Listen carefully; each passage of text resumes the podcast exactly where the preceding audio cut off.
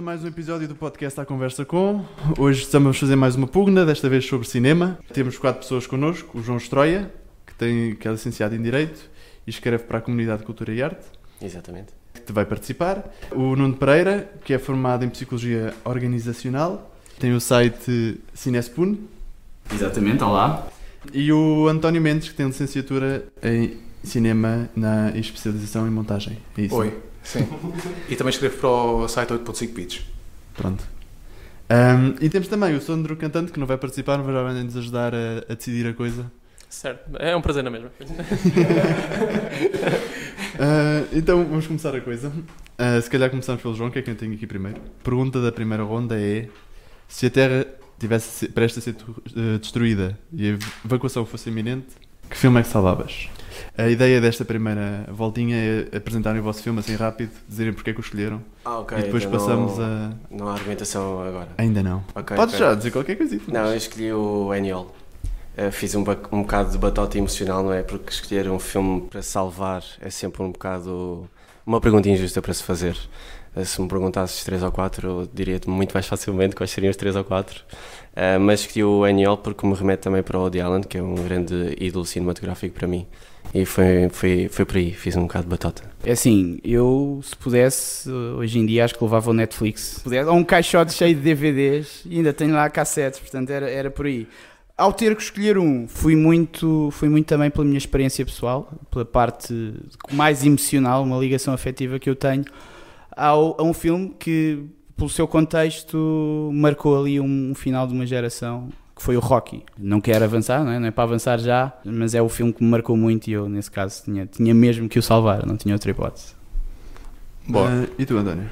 eu no meu caso, eu salvava o Mad Max Fury Road, um dos melhores filmes de ação de todos os tempos. Exatamente, foi um bom statement. Não, mas é verdade, é verdade. É o melhor filme de ação desde o Kill, eh, desde o Kill Bill e um dos melhores filmes de ação de todos os tempos. com um caminhão cheio de estilo. Sem dúvida. Fogo.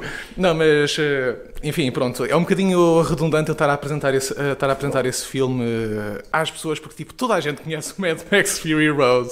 E quer dizer, a minha argumentação virá, virá de acordo com o prosseguimento do programa. Então vá. João, para ti, porque é que o teu merece ser salvado, mais ser salvado do que os outros dois? Bem, para já merece ser eh, salvo porque faz Muito 40 salvo. anos. Faz 40 anos que o Annual foi feito, foi em 1977. E se eu tivesse de me escolher um filme num contexto apocalíptico, não é? o mundo estava na iminência de de morrer, queria que o autor fosse o Woody Allen, porque o Woody Allen vive com essa constante presença da morte. Há sempre, no Woody Allen, há sempre essa imperturbável presença constante na vida que é a iminência da morte. Eh, E eu gostava, que, gostava de estar na presença desse filme, porque realmente é um filme que me remete para todo o cinema do Woody Allen, remete-me para a literatura.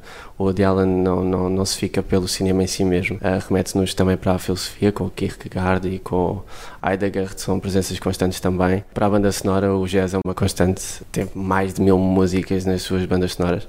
Ao contrário do Ingmar Bergman, que rejeitava completamente essa hipótese de haver uma banda sonora no filme, porque era uma coisa obsoleta juntar duas artes, eh, o Woody Allen não se, não se fica por aí. E é, é mais pela figura em si, porque o Woody Allen, estar a falar do Eniol é estar a falar do autor. E é um dos únicos autores que consegue manter essa constante de aliar o que ele é na sua obra. E eu acho que para uma obra é sempre uma representação da pessoa que a retrata. E o Woody Allen é de- desde que consegue manter, manter essa afinidade com o público. Consegue manter uma constante, claro que nos últimos anos admito que ele não tem, não tem sabido corresponder a algumas expectativas, né? tirando o Meia Noite em Paris e agora o Café Society, que tiveram bastante bem.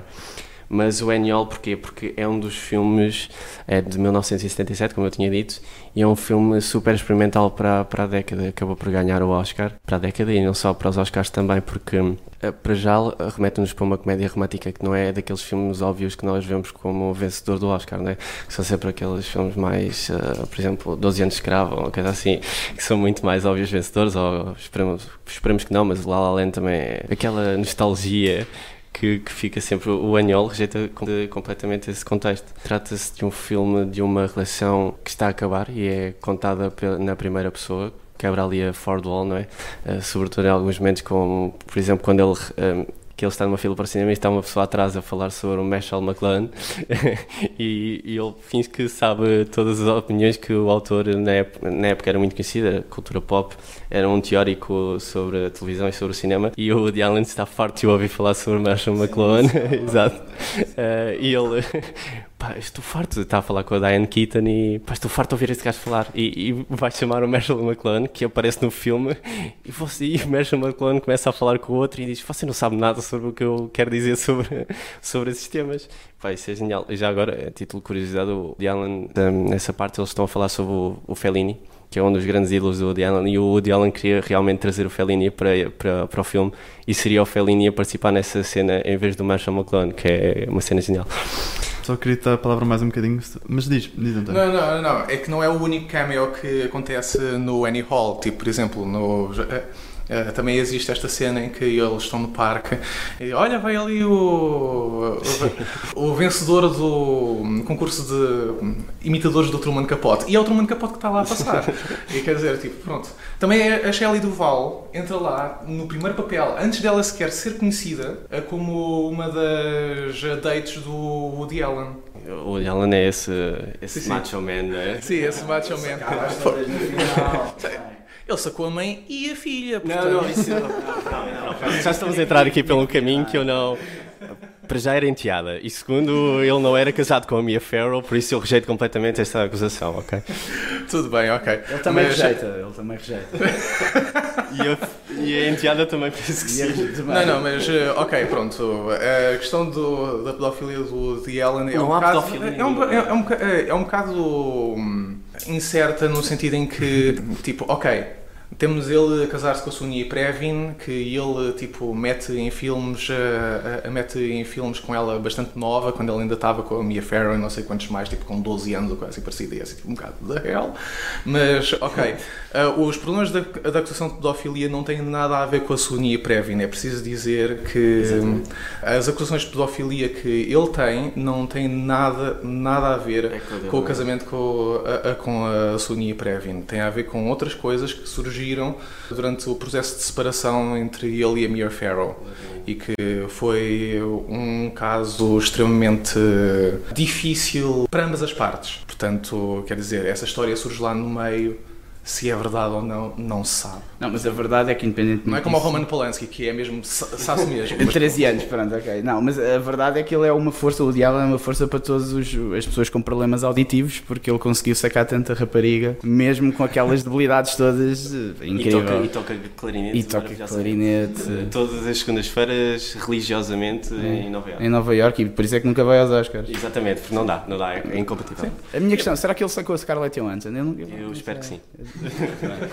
Bem, mas voltando à discussão, eu queria que tu agora. Existe um sketch do SNL acerca disso. João, eu queria que agora me dissesses porque é que os outros dois não merecem ser tão salvos como a Bem, se, calhar deixava, deixava que, eles, que eles falassem primeiro sobre, sobre, se calhar, sobre os filmes tá e bem, depois tá eu, bem, eu tá dizia bem, porque é que eles não merecem de todo uh, ultrapassar o Annual nesta discussão, não é? Então vá, Nuno, agora passamos a Bem, uh, excelente argumentação. Acho que hum, a minha vai ao encontro no sentido em que isto também é um filme de autor. Só que ao contrário do de Allen, o Sylvester Stallone não é, pelo menos, aquela imagem de homem intelectual, uh, culto, filósofo dos anos 70. E é por isso que o filme acaba por ainda ter este, este toque de, de realismo que se calhar naquela altura fazia falta. Mais do que realismo, a história de esperança. Portanto, contextualizando, estamos em, em 1976, a guerra do, do Vietnã termina, o pessoal está cabisbaixo, destroçado, precisa de esperança. Entretanto, o Sylvester Stallone andava a fazer filmes para adultos para ver se conseguia ganhar uns trocos e vender, e vender o argumento Sendo que o argumento, ele não é uma pessoa propriamente inovadora. Aquilo nasceu-lhe pelo simples facto. Estava a haver um combate de boxe entre o Mohamed Ali e um rookie e, e, o, e o rookie não, não se vergou, não é? O tipo aguentou ali até o, até o último assalto e ele olha para aquilo, epá, esta história é porreira. E se eu mostrasse isso com a minha vida nos guetos de Filadélfia, ah, isto dava um filme do caraças. Ah, então ele escreveu e embirrou que queria ser o ator principal. Foi ter com o Irvine Winkler, uh, um dos produtores, apresentou-lhe o argumento depois de ter apresentado a vários outros que rejeitaram imediatamente. E a única coisa que o produtor disse foi: ah, Este filme é excelente para o Robert Redford. Tinha piada. e, eu, e ele, e ele disse assim: e ele disse assim: Ah, não, não é para mim. E houve toda aquela questão, aquela voz arrastada de Stallone, aquele problema que ele tem em termos visuais, ele não é uma pessoa bonita. Então, o que na altura o gajo lhe disse, o Winkler, foi que olha, então tens que arranjar tudo, temos que arranjar o dinheiro, porque ninguém vai produzir este, este filme pela tua bela cara. E então hipotecaram-te a casa. O Rocky, não sei se tinha casa na altura, o Rocky, Silvestre Stallone, que se confunde com o Rocky. São, é, é o Rocky. Ele é o Rocky, foi para sempre o Rocky. É capaz de discordar. Que acaba por ser um Rocky só com a fita, uh, que anda lá.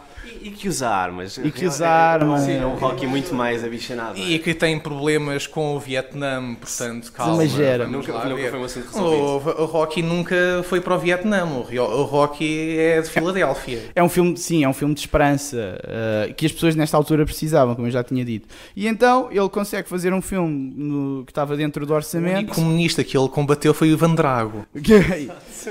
Isso num dos pior, num, só não foi o pior, o pior Rocky porque depois teve o 5. Mas pronto. Porque há sempre um a seguir. É esse que tem o robô, não é? O robô é do 4. O, ah, o, Creed, é muito bom e também é na mesma onda. O Creed, o Creed é muito bom. muito bom. O Creed é muito bom. E já o Balboa não é mau. Mas focando este, este sim marca. marca porque ele consegue, consegue fazer um orçamento, o orçamento não é muito grande, ele consegue produzir juntamente lá com, com aquela equipa e consegue arranjar uma co-protagonista também das mais feias que, que eu vi até hoje, que é a Talia Shire, depois entra, entra no Padrinho, que também não era, e faz de atrasada mental no Rocky, que não é propriamente aquela, aquele estilo de beleza icónico, não é? E nem ele é o Robert Redford, nem ela é uma Meryl Streep, nem nada parecido a Mary Streep na altura, não é? Portanto, não, agora, agora. Agora, também dava. Uh, e depois eu imagino, se eu tivesse. Eu, eu vi isto com o meu pai, eu religiosamente vi, vi os, os Rockies todos, um a seguir ao outro, quando tinha 10 anos com o meu pai, e revi, e revi, e voltei a rever. E aquilo enchia-me sempre de esperança, aquele American Dream traduzido, né? para nós era o Portuguese Dream. Não, então um gajo feio, arranja uma gaja feia, de, andava, era agiota, tem uma oportunidade, ninguém acredita nele, ele chega lá e não ganha, mas pensas assim, ah, o gajo não ganhou.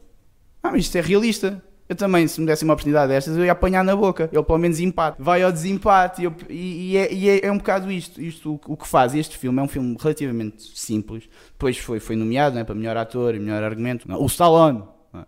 E isto ainda torna este contexto tão particular, tão especial, que é daqueles momentos. É, é, na aviação há uma coisa que é a teoria do, do queixo suíço, que é quando os buracos estão todos alinhados, as coisas acontecem. As coisas más e as coisas boas. Neste caso foi perfeito. Contexto, as pessoas precisavam de esperança. O tipo andava a fazer filmes porno para ter dinheiro, arranjou dinheiro, tinha uma, teve uma ideia, pegou na ideia, queria ser. A ideia era dele, a história era dele, quis, foi até ao fim. E depois as pessoas veem: este gajo sou eu. Ah, eu também consigo fazer isto, este feioso. Ah, nem, nem muitos músculos tinha na altura, consegue fazer isto. Ah, eu também vou fazer isto. Este filme tem tal, essa mensagem de tal maneira forte que chega eu, nascido em plena eh, época de 1991, portanto, no início da década de 90, eu vejo aquilo que o meu pai, que nasceu na década de 60 e que viu o filme na década de 80, para aí, e a mensagem chega na mesma. Ah, e ninguém vai dizer que é o melhor filme, ou que o Rocky e o Sylvester Stallone, na carreira dele, fala por ele, não é incrível, mas conseguiu ter aquele eureka. É intemporal. Dizer isto às minhas namoradas não é fácil, não é? As minhas ex-namoradas, etc.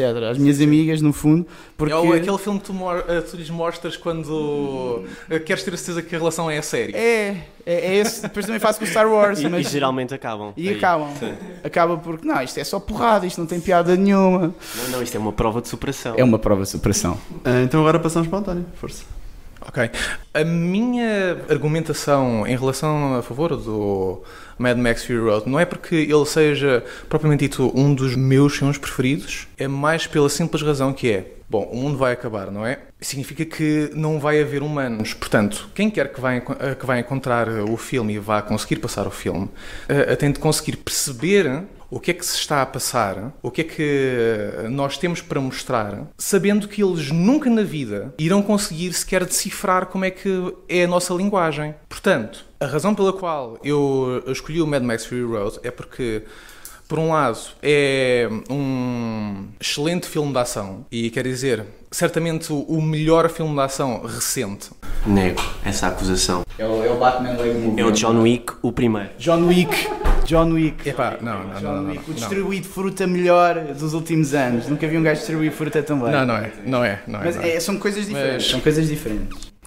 Mas agora, António, diz porque é que não é melhor que os que eles disseram, o John Wick e o. Sim, e o disseste? simplesmente porque o John, ah, porque o John Wick tem uma ah, tem cenas de ação que são engraçadas, mas quer dizer não tem nem o, nem a grandeza nem o Não nem tem o caminhão, é verdade. Sim, Não, não, não, mas, não, mas não mesmo tem tipo, porque não o é- John Wick destruiu o caminhão. É verdade. Sim.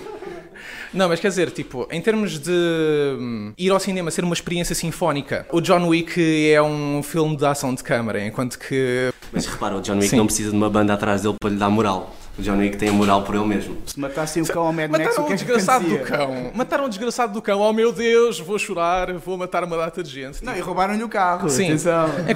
Em contrapartida, tipo, o Mad Max Fury Road é um filme que, se uma pessoa vir sem perceber a linguagem, vai perceber do início ao fim. E depois, por outro lado, é esta situação que é. É um filme que é verdadeiramente espetacular. É um filme para espetáculo. Nessa situação, sabendo que aliens que descobrirem o filme, algures no futuro, nunca irão, nunca irão perceber de filosofia humana, Kierkegaard, religião, tu- a, a tudo isso, quer dizer, vão apenas ter eh, noção do que é que, em relação àquilo que eles conhecem do espaço. Nesse sentido, eu acho que o Mad Max Fury Road, aliás, mais que o Mad Max Fury Road, qualquer filme de ação ou qualquer musical que uma pessoa consiga seguir sem ter de estar a perceber o que é que está a ser dito, nesse caso, deixamos muito, pouco, a, a muito poucas eh, coisas que nós de facto poderemos escolher. Podemos escolher documentários experimentais, por exemplo, tipo Koyaanis Katsi, que seria possivelmente a escolha do Carl Sagan, filmes uh, Silence do Buster Keaton, ou então tem de ser,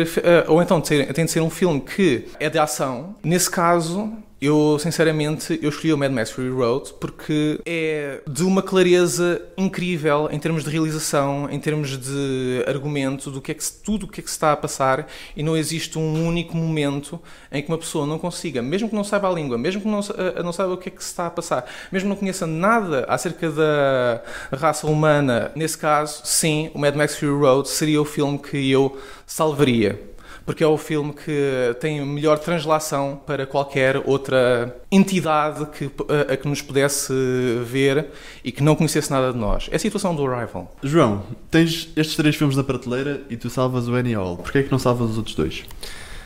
Bem, isso é uma, é uma excelente questão. Para já, porque o, o, o Rocky também dá para comunicar com eles, é o. Exato, é. É quase a mesma linguagem que o Tom Hardy tem durante todo o, o- Mad Max. A eloquência é parecida. A eloquência, sim, sim, sim, a expressividade é tudo. Mas eu salvava o Eniol porque falámos aqui da música, que tem aquela sinfonia toda por trás da, da correnteza de ação que decorre. Eu preferia deixar, deixar o jazz, que era muito mais, muito mais simbólico e muito mais testamentário do nosso legado. Porque se é para deixar uma marca para os aliens, eh, partindo do princípio que os aliens querem ver cinema e querem ver, querem ver, querem ver, carregar no play, está aqui um DVD, partindo do princípio, exato, Ah, mas tu, tu para fazeres uma iniciação não começas com. A iniciação ao cinema não vais começar com, com o nicho, começas com a, a coisa das massas. Não há nada mais do que as massas do que o rock. O rock é uma boa iniciação porque a partir do geral tu partes para o particular. No particular podes mostrar o diálogo, podes mostrar o nicho, podes mostrar o jazz, podes mostrar a filosofia. Est- Estamos a partir outra vez de um princípio errado, que é que os aliens vão querer ver o filme. Este filme deve ser para nós, para representar a raça humana, e não há mais nada representativo de todo um pouco da cultura da raça humana. Do que o jazz. Que é, não, de que é o, é o Eniol, sim. Não, é- não é porrada. Eu gosto, é um dos meus filmes preferidos. Porrada, não. Não, o filme é bom, eu não estou a dizer que o filme é mau, só estou a dizer. É impossível dizer que o filme é mau. é? É, acho que é difícil. Sim, sim. Não é? Consigo dizer que o Mad Max é mau mais facilmente. Tem sim, muito barulho. Sim, sim, sim. É, mu- é muito, muito barulho, É muito, muito, É muito Ah, barulho sim, para, sim. pouca, para pouco sumo. E, e temos de partir também do princípio que não é os, os aliens querem, querem ver a Charlize Theron careca. O que cá, Não, cá no não, nosso planeta não. também muita gente não quer ver. Mostramos o Monster. não é? Charlize Theron. Sim, exato. Um filme em que ela esteja mesmo hot. Preferia- Preferíamos estar a Diane Keaton eh, em toda a sua, em toda a sua grandeza da beleza na altura de. Sim, é aproveitar aí, 1977, porque hoje em dia também já a coisa já não corre tão bem. Bem, e se, e se é para deixar um marco representativo, eu deixava o Aniol, que tem montes de. Vai buscar a música, vai buscar a literatura, vai buscar a, vai buscar a, a filosofia, vai buscar a tudo. N- Não deixava. não- não- É um não- filme de autor feito para ele próprio. O, o, O- os filmes do Woody de Allen são são feitos sempre- para dentro. Mas, mas tem sempre essa, essa capacidade de conquistar o público ao mesmo tempo. Se, fores, se formos um, qualquer um cinema, quando o Woody Allen estreia um filme, estão lá sempre pessoas de todas as idades, todas as classes etárias. É, é, por acaso tem essa capacidade enquanto filme de autor. Também o Rocky o é. O Rocky é um filme de É um autor. filme de autor, só que é um autor diferente. Exato, é um autor Muito muito, mais cru. Eh, mas sim, são ambos um filme de autor nesse, nesse aspecto. Mas o Aniol, porque é representativo de toda a cultura que nós deixámos, todo o legado que nós deixámos. Se formos a pegar no Mad Max, nós deixámos, pá, deixámos, ok, a música é mais fácil ele entender, entender um grunhido de- do Tom Hardy e, e a música que está por trás e deixar seguir pela história que é muito linear, é como, como estamos a falar aqui um bocadinho antes, é ir chegar à meta e voltar para trás, basicamente. O é uma caminhão que vai à frente, depois volta. É um caminhão, é, é um bocado redutor né, do, que, do que é que nós fomos e do que é que nós devíamos deixar também. Então, se há outras pessoas de outros povos, os aliens, nestes planetas novos que agora a NASA Ou descobriu, mesmo né? nós. Exato, mesmo para nós. Exatamente. Falemos dos outros povos que aparecem no Annie Hall. Os outros povos. O, aquele povo muito pouco elitista, não é? Muito amplo do mundo. É, é- não é muito elitista, mas é, um, é. é um povo que, que nos representa também de certa forma e que tem um pouco de nós, tem um pouco da, da o- cultura o que nós filme, deixamos para trás. Os primeiros filmes do, do Woody Allen é, é tudo ali à volta de Manhattan. Não sais daquela. Tirando ba mesmas ruas. Bananas, tirando Bananas, que era. Olha, O Sylvester Stallone tem um cameo, tem, faz taxista, aparece lá num táxi. Bananas? No Bananas. Bananas, é muito bom. É, foi um Bananas dos é primeiros muito papéis do, do Sylvester Stallone enquanto fazia os filmes para adultos. bom. Uh, Sim. Portanto, estamos cruzados, estamos juntos. Há um Estamos juntos, cruzamento. aqui- é o único, provavelmente, que existe entre Woody Allen e Sylvester Stallone. Sim, sim, sim, é possível que seja, ou capacidade para ambos com muita feiura que possuam conquistar as mulheres da, da vida deles também é outro. Exato. Um fala demais, outro fala, outro grunho demais, mas uh, há esse O ponto em comum. rock é, é a filosofia da rua, não é? Street philosophy. Exato, No- nós temos a- há aqui um, um- esse ponto em comum entre nós que é a filosofia da rua e a filosofia da, da classe elitista. ruas, ruas diferentes, ruas de, de Filadélfia. Sim, um é Brooklyn, eh, mais, mais eh, assim, Manhattan. Eu estou a ver quem é que aqui é do Sporting e quem é que aqui é do Benfica. Podes apostar. Eu sou do Benfica. Eu sou, Claro, obviamente. eu sou do Benfica também. E agora? Sim. Não, mas normalmente a malta elitista, a- a mais elitista, mais bem é do Sporting. Tipo. Eu acho que ele vai ter que editar esta parte do podcast, ele vai editar. Isto vai ser tudo altamente editado. Não vais editar, que eu nunca mais venho cá. Olha que se eu reparo que me edito. Senão já não fazemos share no Facebook. Já não há share.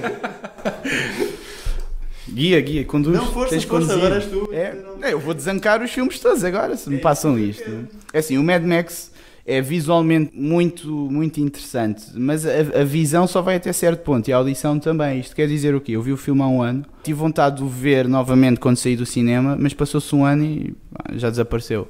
Porquê? Porque a história. Não, é que a história não tem. É só por uma questão.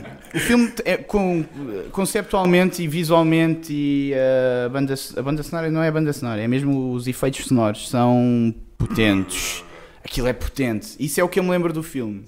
Mas depois a história é demasiado redonda. Não é? é literalmente redonda porque eles fazem mesmo o círculo, andam num caminhão.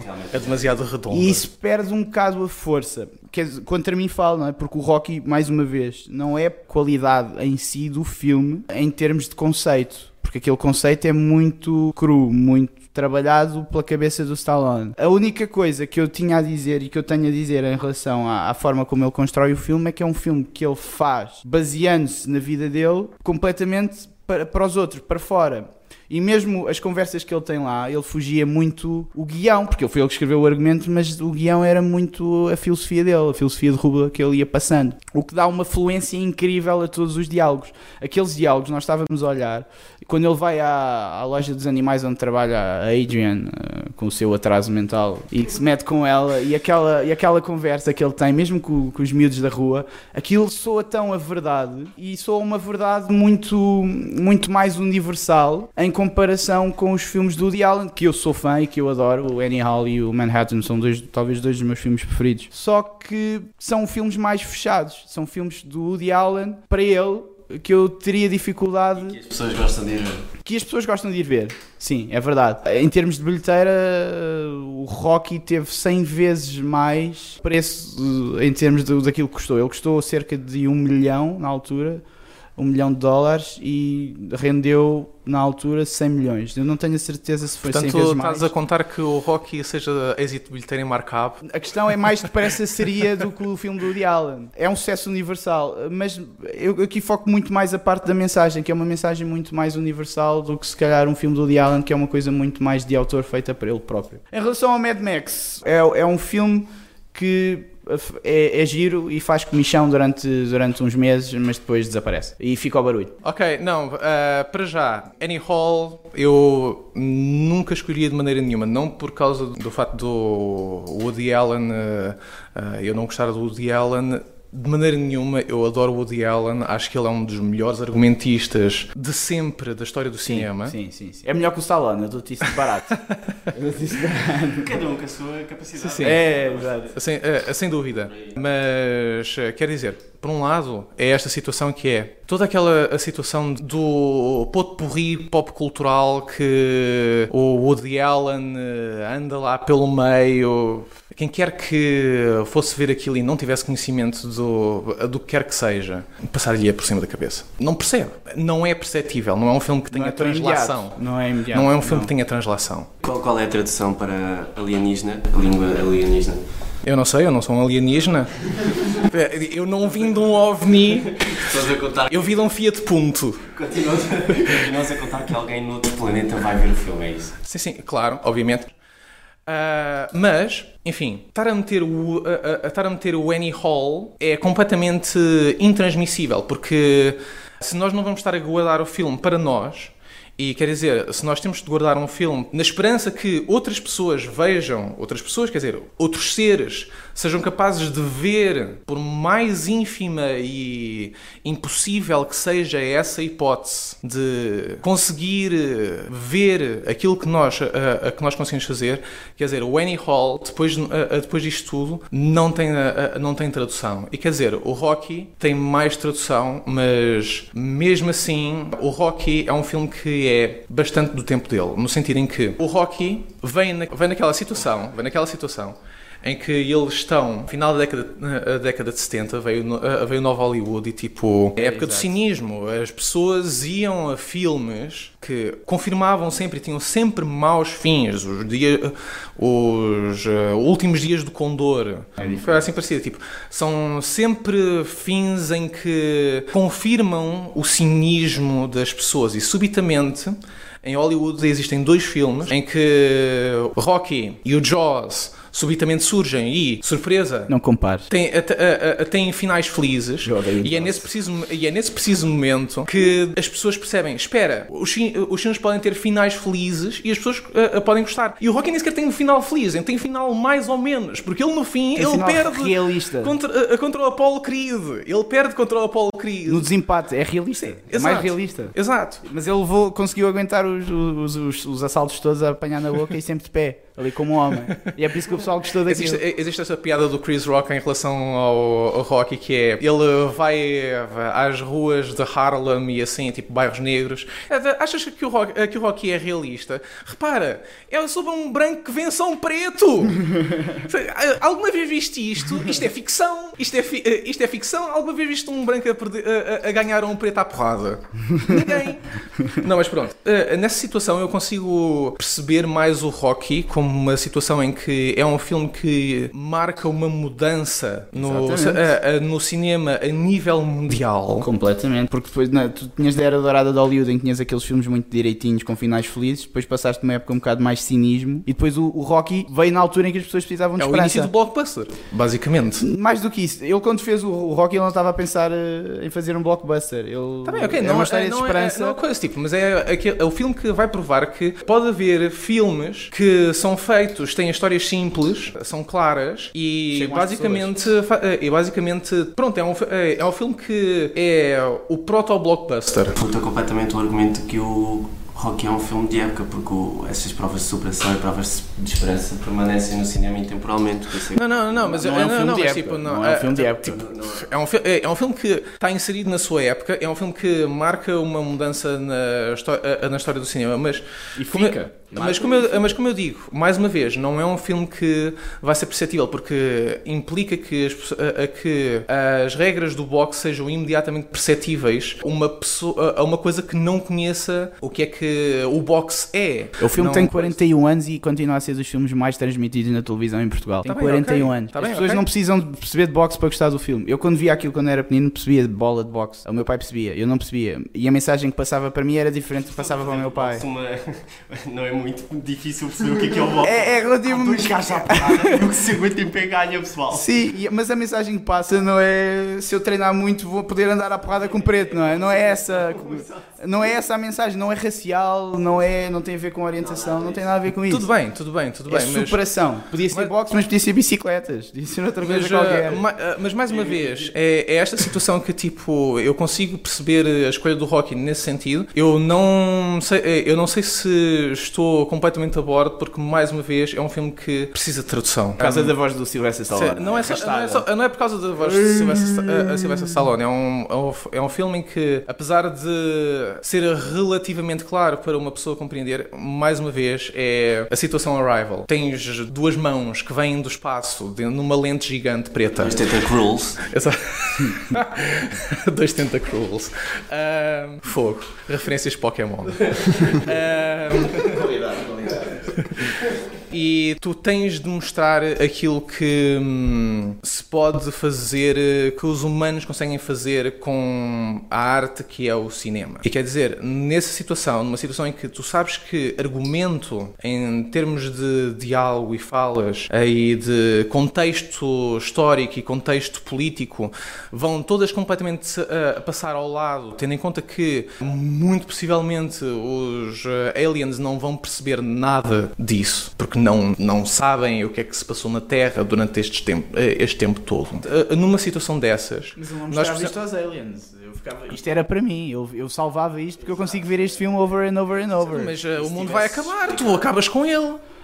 Não, não, eu- vais mostrar aos aliens. Eventualmente, mas, mas também mostrava para mim. Isto é um filme que eu não tenho qualquer Então, problema portanto, em tu fechas rever. de uma caixa com o filme. Este, os filme- o filme que eu escolhi para salvar um é um filme leitor que eu de mostrava, mas que eu também via. Não, eu não vou mostrar já estando farto do filme. Exato, é essa a questão eu, aqui. eu é- consigo Sim, ver o Tu filme. salvavas o filme.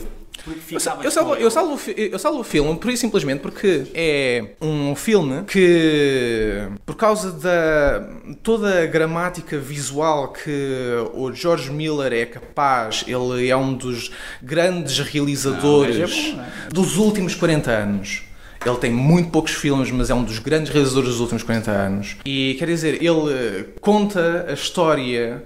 Tudo aquilo é extremamente claro, tudo aquilo é lógico, tudo aquilo é totalmente perceptível e apesar de estarmos a mexer com situações em que nós temos eh, esta situação que é o pós-apocalíptico, que também está na cultura pop e não sei quantos mais, isso como não vai ser lido, como não existe esse conhecimento cultural que os aliens têm, que nós temos, o filme vai ser apreciado por si só. E nesse aspecto, eh, eu preferia dar-lhes eh, precisamente aquilo que é uma recente grande sinfonia rock que hum, foi possível criar por humanos e eles verem do que é que as pessoas conseguem ser capazes de sonhar. Vou dar mais um tempo. sim, sim, Os últimos argumentos, o António já acho que já, já temos tempo suficiente. Vou dar agora ao João e, a- e ao Nuno os últimos Se- argumentos assim, muito rápidos. Se está o, bem? se o argumento é de que o, o Mad Max iria ficar e pela simplicidade da mensagem, então tínhamos escolhido filmes mudos. Mais valia ter Do escolhido um Keaton, já dele Exato, aqui. o, o filme mudo, porque repara, nada é mais representativo sem argumento, sem, sem falas nenhumas, do que um filme mudo época. Estás a escolher um filme que é num mundo distópico, que não tem nada representativo da nossa cultura e que estás a contar que isso por si só valha para, para, para a mensagem. No entanto, o Mad Max tem alguma mensagem. Tem, tem uma mensagem, tem. Tem, tem. E é- mas repara, fica num mundo distópico, não, não representa nada do que nós somos, não representa nada da nossa cultura, não representa nada do que nós deixamos para trás. Enquanto o Eniol, eh, eh, esta a escolha do filme foi o filme que nós escolhíamos para salvar. De um princípio que nós salvávamos e depois mostrávamos ao- aos aliens, eu queria ter um filme que mostrasse algum conteúdo eh, fora de uma representatividade apenas imagética que é eh, normal no Mad Max. Eu gostava de lhes explicar, ah, esta música, esta música eh, que aparece aqui no, no Eniol, exato, seja ela qual for, há conteúdo em tudo o que é dito ali. E há- mesmo a nossa linguagem é a nossa cultura que fica para trás. Estamos a mostrar o Mad Max não tem qualquer base de argumento e, no entanto, existe, então mais valia escolhermos um filme dizer, outro que- o, o Mad Max tem um argumento e é um argumento a- a bastante complexo. A única situação é que. Não diria complexo, não diria complexo. é- Bastante complexo. Eu já ouvi bastante, bastante contra o Mad Max, agora queria só ouvir. Nuno, o que é que tens? Últimas palavras? Não, é, é assim, eh, em relação à música que estávamos aqui a falar do Enial, quer dizer, não há música mais icónica do que o tu, tu, tu, do Rocky. Tu, tu. Não há, não há mais icónica do que esta, toda a gente se lembra desta. Agora, a única coisa, e para, para finalizar, um exercício que podíamos todos fazer era pegar numa televisão de 15 polegadas, tirar o som e ver os três filmes. O que é que íamos ver quando víamos o Mad Max? Não temos som na Uma televisão. corrida de carros. Uma corrida de carros numa televisão de 15 polegadas. Mas, estás a, a- mas a- tu estás a pensar. Eu mantinha o as filme- legendas. Eu mantinha Essa, as a, a, legendas. que o filme é, essa- é- é sem som, mas aqui tu tens a oportunidade de jogar com som. Tu não, é, não podes perceber é o que é que está. Então eu dou-te o que é que a ser som. Televisão de 15 polegadas. Pá, tiras 50% A versão, do filme. a, a versão em mandarim dos três filmes. Não, não é isso. A questão, a questão é que. Nossa Senhora. a, a força, a força do filme não é portátil. Estou- a força do filme é uma coisa local. Estou a, estou a deleitar-me é com o Sylvester puramente- Stallone em mandarim. Por. Estou a imaginar e está a ser ótimo. Sim. Sim, mas é, façam esse exercício. Ahm, Pronto, é verdade. Garçom, Ah, eu vou passar agora a palavra ao Sandro para saber a opinião dele. Tenho mais ou menos uma decisão, mas gostava de saber a tua opinião. Ok, foi uma ronda bastante interessante, na minha opinião. Como disse no início, aquilo que eu tinha mais curiosidade era saber sobre o Rocky e o Mad Max, que eram aqueles que eu percebia menos. O que é que haveria aqui? Percebi, tanto num caso como no outro. Ah, não, não julgava isto, julgava mais como estarmos a deixar uma coisa emblemática daquilo que é a humanidade. Pronto, vendo deste ponto de vista, há dois que me deixaram mais curiosos aqui. A minha opção inicial, antes da argumentação, seria o NO. Depois fica um pouco indeciso entre o Rocky e o Mad Max. Por duas razões muito diferentes. O Mad Max é o visual, é o som, é a força do filme que tem em si. Sem, sem qualquer conteúdo, Eh, não estou a dizer que o filme não tem conteúdo, não é isso, mas tirarmos o conteúdo ao filme, se tirarmos o argumento ao filme, continua a ser um filme poderoso de se ver. O Rocky é pela história, pela esperança, que eu acho que faria muito sentido no sentido o mundo acabou. Esperança realmente se calhar era uma coisa que fa- fazia sentido ali. O Aniol é o filme mais, com mais conteúdo, é o filme que representa melhor a cultura em várias valências. Sempre?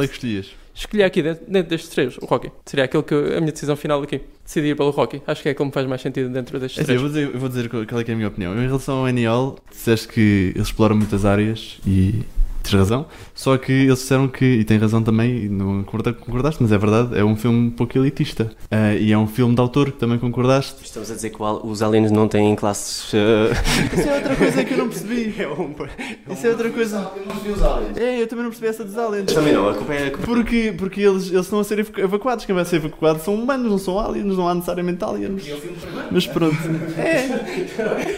Ahm, mas o meu problema com o NEOL foi esse. O meu problema com o Mad Max, pronto, está bem, é, uma- é um filme simples, sim, tens razão. É um filme que é seria mais perceptível que os outros dois. Com o Rocky, talvez não. Pronto. Ah, o Rocky, o problema que eu tenho com o Rocky é que tu disseste várias vezes que será um filme que não tem tanta, não é melhor, não será melhor que os outros dois, que não terá tanta qualidade, como tu disseste, que disseste também que o Stallone não seria o melhor argumentista, que também será verdade. Epá, mas entre o, o NL, sinceramente, por causa do elitismo, eu eliminava-o, mas eh, entre o Mad Max e o Rocky, se calhar vou também para o Rocky, vou dar o ponto ao Nuno. Ahm, indo agora para a segunda ronda. Tem a pergunta que é a seguinte: Qual o melhor filme baseado em factos históricos? Começámos há bocado pelo João, começamos agora se calhar pelo Nuno. Diz-nos a tua resposta e se quiser já argumentar. Eu porque posso já fazer um, um início de argumentação. Eu escolhi um dos meus realizadores preferidos e um dos maiores eh, control freaks eh, de sempre, que foi o Kubrick, que colocava os atores eh, a chorar muitas vezes em prol de- da qualidade final e ele controlava desde a banda sonora à, à fotografia, controlava tudo. E então chegámos aqui, voltando à, à guerra do Vietnã, temos o Full Metal Jacket, que ao contrário do Rocky, que serviria para dar esperança, o Full Metal Jacket chega para, dar, para tirar um bocado a esperança e para mostrar que eh, não há, os lados estão um pouco esbatidos, não há vencedores e vencidos, bons e maus. Eh, Num contexto de guerra, as coisas são feias dos dois lados. Ao contrário do Exo Ridge, em que há uma clara escolha pela parte melhor. Agora, sim, Bom, agora mas no Exo Origin nós temos o Andrew Garfield a dar uma chapada numa granada. ia fazer de E um Jesus. pontapé a Ederson. Sim, sim, exato. Ia fazer de Jesus Cristo. Não, aqui não. Aqui é uma dose enorme de realismo aliada a uma perfeição em termos técnicos. Ele repetia as cenas, chegava a repetir cenas mais de 100 vezes. Ele tem o recorde do Guinness no Shining, que obrigou a, a, a Shelley Duval a fazer cento e talvez uma cena. Ela perdia, no, no set ela já estava, estava com queda de cabelo por causa dos nervos. Mas a verdade é que o resultado era arte. E era uma arte, se calhar, não tão não tão acessível porque a mensagem é mais difícil de passar, mas era um soco no estômago necessário. Neste, e este abanão, o Full Metal Jacket é um abanão do caraças. Eu adoro este filme porque tem muita, muito, muita força e não há aquela coisa dos americanos são bons, até porque ele era inglês, portanto, aquela coisa dos americanos são Não, bons. o, o, o Stanley Kubrick é americano. O, não, o Kubrick. É O americano. Kubrick viveu a vida toda em Inglaterra. Mas ele é americano. Sim, mas Ele nasceu, nasceu e cresceu no Bronx. sim, tens razão, mas e ele, ele viveu até, a- até à altura em que ele eh, foi expulso de Hollywood, eh, depois do, eh, depois do facto de ele ter feito pouco dinheiro, tipo, não é sequer é pouco dinheiro, é porque simplesmente ele queria ter mais, mais liberdade artística do que aquela que teve com o Spartacus. Ele, por simplesmente, relocalizou-se para, Não saiu de lá mais. a- a- para o Reino Unido, mas ele é perfeitamente americano. Sim, mais ou menos. Isto é- Não, não, não, não concordo que os filmes, deste, os filmes dele sejam muito, muito americanos. Aliás, ele, ele fugiu um, um pouco disso tudo e, e ele nunca, nunca de lá. Ele refugiou-se completamente no Reino Unido. Diz-me, tirando o Barry Lyndon, qual é que é o. eh, quais é que são. e o Clockwork Orange, quais é que são os filmes dele que não têm a ver com americanos? Que não tem a ver com americanos. Não, estou a dizer o, o tipo de filme que ele faz não é um Sim. filme tipicamente americano. Eu, eu, eu discordo. O Kubrick tem uma linha muito própria. Está bem, ok. Sim, é uma linha, de autor. Ok, tudo bem. Não identifico. Mas, eh, Quando eu falo de americano, falo deste filme do género do, Do Rocky. Agora. Pronto, isso é uma linha muito mais americana. Mas pronto, o que eu, o que eu gostava. Exo Ridge. Sim, isso é, isso é um filme americano. Isso é um filme americano. O que eu queria. Patriótico, vá. Patriótico. Se calhar é mais até do que americano, é a questão Sim. do patriótico. Aqui, a força do filme é, é a realidade e o soco no estômago que dá.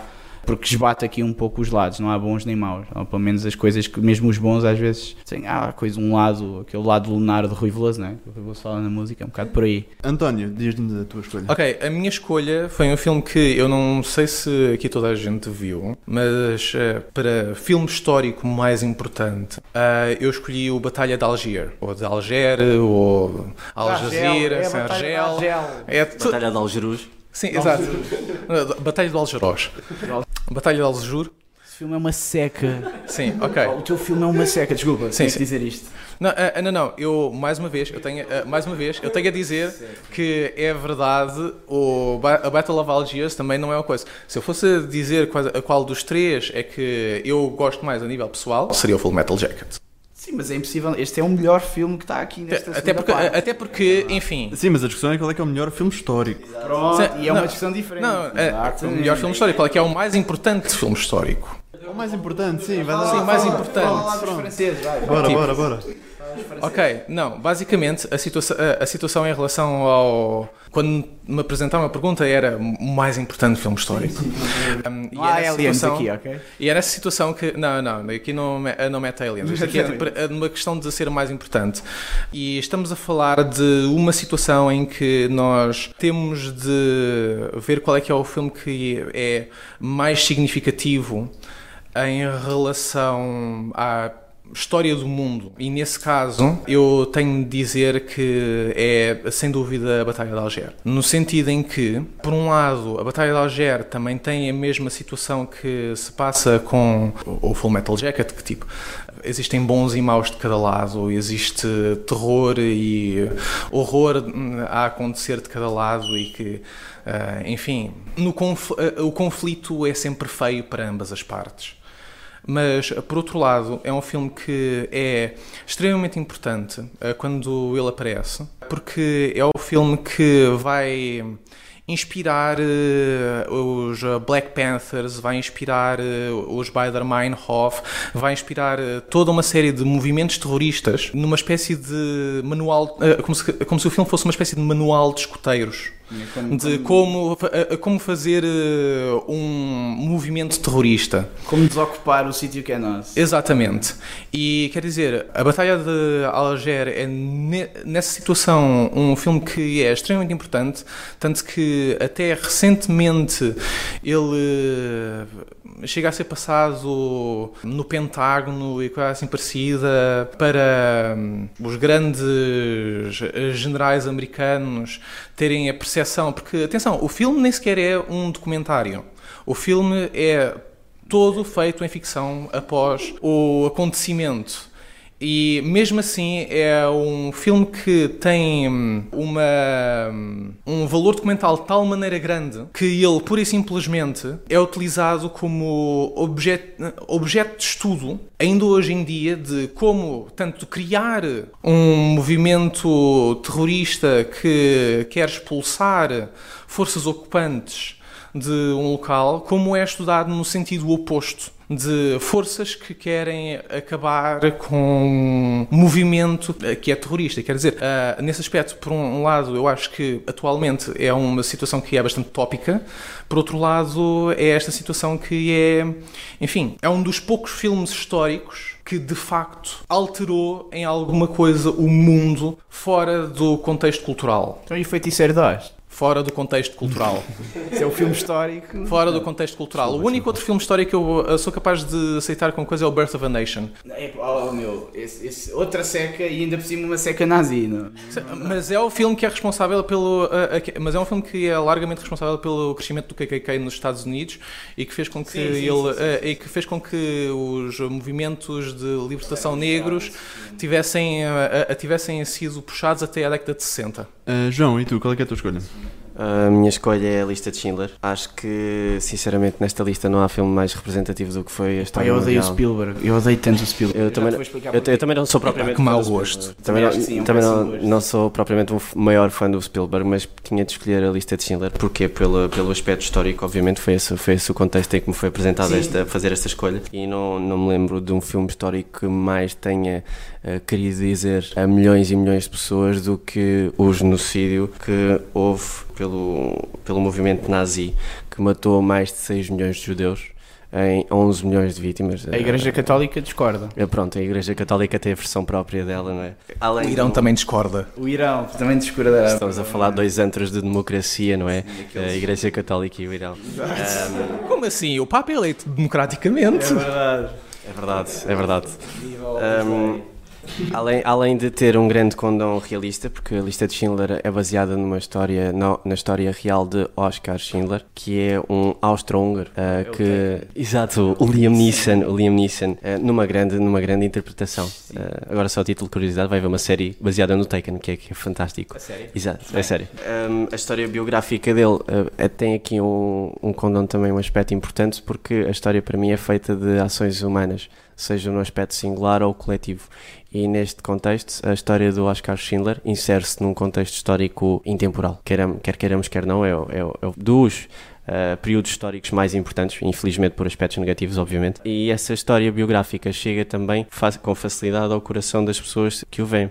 É um filme muito representativo de- do que se passou na altura e é a história humana de uma pessoa que fazia parte do Partido Nazi, o Oscar Schindler, que era um enviado do Partido Nazi, mas que ao ver a injustiça e toda, toda aquela aquele assassinato, genocídio em massa que era feito e é, que era cometido contra um povo, ah, por base nisso mesmo, que era somente um povo, ele começou a salvar essas pessoas. É um grande empresário da época, tinha uma fábrica e com, nesse contexto começou a salvar essas pessoas. É por aí que eu escolhi a lista de Schindler. Ah, Nuno, eu queria te perguntar porque é que Full Metal Jacket é o melhor filme que os outros dois a nível de história. A nível de história, ah, eu, eu queria, apetecia-me começar por atacar os outros dois filmes, mas se calhar valorizar aqui também o meu. Para além de, de- das frases icónicas que, que vocês se lembrarão do Full Metal Jacket, do Me So Honey. Acho que todos se lembram pelo menos dessa, dessa fase. O, o, o que esta história tem, que as outras não têm, para além da, da questão cinematográfica e de, de- da parte entertainer, que, que apesar de tudo o Kubrick e na linha da autor dele ele conseguia ter, conseguia na mesma não aborrecer as pessoas que estavam a ver o filme, mas para além disso é muito mais por um lado, muito mais realista que a lista de Schindler, que é panágio do Spielberg fazer aqueles, aqueles filmes que parece aquele menu do restaurante, que é o menu completo, que é damos a sobremesa, a sobremesa não, damos a entrada, que é a situação muito chata, aqui temos o bom, temos o mau, depois damos o prato principal, que ele chega lá, ah, afinal, eh, isto não é bem assim, isto vou ter que mudar. Depois a, a parte da superação, ele muda de lado, fica bonzinho, e depois, eh, no final, entrega-nos a história de bandeja. Pronto, acabou bem. Isto no fundo, quer dizer, não acabou bem, mas acabou bem. Acabou bem, a cena final. Aquela cena final, muito, ah, muito. Aquilo para mim é manipulação pura. Eu odeio o Spielberg porque o que ele faz é manipular audiências. Ele, aquilo não tem coração nenhum. O ET tem algum E coração e é dos poucos filmes que tem. Mas o, o Kubrick é o maior manipulador, mas frio, cru, negro. Enquanto que o Spielberg manipula porque nos quer entregar no final aquele final feliz, quase sempre desnecessário. O final A lista de Schindler- não é feliz. O- A lista de O Schindler. quê? Então, mas o quê? Não é feliz? Não, não então, a dizer. 6 milhões de judeus morreram. Não, não, não. Tipo, não. Só seis. É O feliz. tom, o tom. Não estou a dizer a história. A história de si é triste e não, há, não vamos mudar a história. Sim. Mas o tom do filme O tom do filme não é, é, não é feliz. Não- não é manipulador feliz. e não, Não ele é- não é acaba. O feliz. tom não é do feliz. filme é completamente de funeral. Ah, pá, é o preto e branco. É Aquilo é manipulação É pura. antítese de feliz o filme todo. Não, tem um tom, Todo. tem um tom muito segmentado de início, meio e fim. E eles no final Tem um entregam. tom muito segmentado de início, meio e fim. Não, eu explico, eu explico. Aquilo está dividido. Eu, sim- eu, em quase todos os filmes do Spielberg sempre, sempre, sinto sempre a mesma coisa. Eu sei que no É final. positivo haver um princípio, meio e fim. É quase sempre. Não, há muitos filmes que não têm fim. Não quer dizer, precisam. Tem o fim porque chegam os créditos e uma pessoa. Ok. não É quando fim. acabam. O meu, o meu problema é, eu sinto sempre que o tom, a história já de si e o preto e branco reforça, ok? Na história, obviamente, não é feliz, mas aquele. Isso também era para se colocar na época, atenção. O preto e o branco não é uma escolha só por si barata. É, fu- funciona sobre o campo visual em termos. Eu, eu não gosto do, do tom daquele filme. Eu, eu não sinto. Eu também não, atenção, até porque é uma história tristíssima. Mas a história já é triste. A história já é triste. E o que ele faz, A história- a o que ele faz é adensar a tristeza a meio da história para no final desanuviar. Estamos a dizer que a história é triste e que a situação é chata. Não é, é a história. Aconteceu assim e foi Não aconteceu assim. Aconteceu assim. Aconteceu assim, nu- nunca, não, o retrato tem uma percepção. Estava, cá estávamos a, fazer, a falar da percepção mútua. É uma Exa- percepção do realizador do que aconteceu. Aquilo não foi assim. Foi, há de ter sido, o, há de ter acontecido daquela forma, Se baseado em aí- factos Se reais. vamos pegar aí nos filmes, o Full Metal Jacket também não é propriamente. É a Exato. forma como o ator escolhe. Completamente, é a forma do autor. Portanto, não foi, a história não é assim. A história foi contada daquela forma e há de ter muita coisa de realidade. Eu não estou aqui a questionar isso. Só estou a dizer, o tom propositadamente enegrece a meio, em que ele, há ali uma altura em que temos Em aquela... que eles vão para o, o campo de concentração. De facto, Eu- enegrece. É a altura chata em Não, que eles vão é tomar história. banho. Mas vocês Aquela altura entendam. chata em que o tom enegrece e tipo, eles vão para o meio dos, eh, dos Como é é? fornos onde Descrevam, coisas. descrevam uma última cena. Que As últimas as- cenas quando ele já, já está lá sozinho, a olhar para as campas. Descrevam como é que é o final. O final, o, o final das campas é, eh, o final das campas é, por simplesmente todas as todos os Oh, António, relembro também que estás a lutar contra. Não, não, não, não, eu sei, eu sei, não, não mas é que eu estou a sentir-me atacado porque, tipo, eu, eu, eu, eu acho que o Spielberg é um, bom, eh, é um bom realizador e quer dizer, tipo. Eu não estou a dizer eh, que é mau, preci- não gosto do e- é preciso dizer que. eh, Sabes quem é que era um grande fã da lista de Schindler? O teu Kubrick. Tá Até ao ponto em que ele cancelou o filme que ele ia fazer sobre o Holocaust, que era o Azarian Papers, e foi fazer eh, o, o Eyes White Shut. Eyes Wide Shut. E depois, Que eu não gosto, confesso. Sim, Ah, sinceramente eu acho que o Full Metal Jacket e o Eyes White Shut são os dois melhores do Kubrick. Do- Sim. Não. Uh, Barry Lyndon. Bem, não, mas eu foquem-se no, no uh, o que eu vos estou a querer dizer. E eu, e eu aqui não estou a falar da Segunda Guerra Mundial. Sim. Estou a falar do tom do Steven Spielberg em todos os filmes que ele tem necessidade. O que eu estou a dizer é que há um desanuviar do- da tensão no final que é quase, o tom é quase, não é feliz porque o tom nunca é feliz, mas é, é um desanuviar propositado para nos dar aquela sensação. Pronto, isto foi uma merda, Mas, eu não, não sei se posso dizer merda no podcast. Agora Isto já foi é uma porcaria. Isto foi uma porcaria. Duas vezes. Mas agora já não está assim tão mal. Isso é que existe um apito. Exato, está tá aí, tá aí a campainha. Ninguém vê isto. É esse desanuviar que eu não concordo. Que ele não António. mantém- Mas esse desanuviar António, foi a ouvi- forma. Ouvi, ouvi muito pouco de contradições à tua escolha, mas diz lá. Atacaram os dois. Mas eu Não, eh, não, não, mas eh, eu, no meu- eu no meu caso, eu. Esta situação que tipo. Enfim, filme, eh, filme histórico que seja verdadeiramente. Sim, mas eu não quero que tu fales do teu, eu quero que digas porque é que o teu é o melhor que os outros dois. Mais uma vez, eu vim preparado para mais importante do que propriamente dito o melhor. Pronto, na minha cabeça não Sim, ok. Ah, no, caso, ah, no caso do Will, a do Will ser mais importante é que, enfim, Lista de Schindler ou Full Metal Jacket, quer dizer, ah, são ambos dois filmes que são extremamente bons, perfeitamente bons, em, ah, qualquer, ah, em qualquer situação, só que nenhum deles, qualquer um deles, tipo, ok, a Lista de Schindler é um filme que, hum, pura e simplesmente, é visto É um hoje em dia como quase, o Mundial, é? quase o filme que É um encerrou o tema, de- uh, o tema dos, uh, dos campos de concentração. Rapaz, como chama as riscas. Sim. Tipo, o rapaz com os Não, personagens houve ali uma altura tipo, que era mil por, por ano de Segunda Sim. Guerra Mundial. Sim, julgamento de Nuremberg, coisa, existe os documentários do Claude Lanzmann, etc e tal. Mas uh, uh, ficcionalmente o filme que literalmente o Spielberg faz mic drop no final é tipo, faça um filme uh, de, uh, sobre um campo de concentração que seja a melhor do que, uh, uh, a melhor do que este. E até hoje em dia não foi feito. Mais uma vez, não é um filme que tenha afetado nada no mundo, fora do mundo cultural. Tal como o Full Metal Jacket. Sim, co- isso- como, eu eu, concordo como, eu, como eu digo, Full Metal Não, Jacket Full Metal é um concordo. Concordo com o do Sim, filme. o Full Metal Jacket é um filme que eu acho absolutamente incrível. Absolutamente incrível.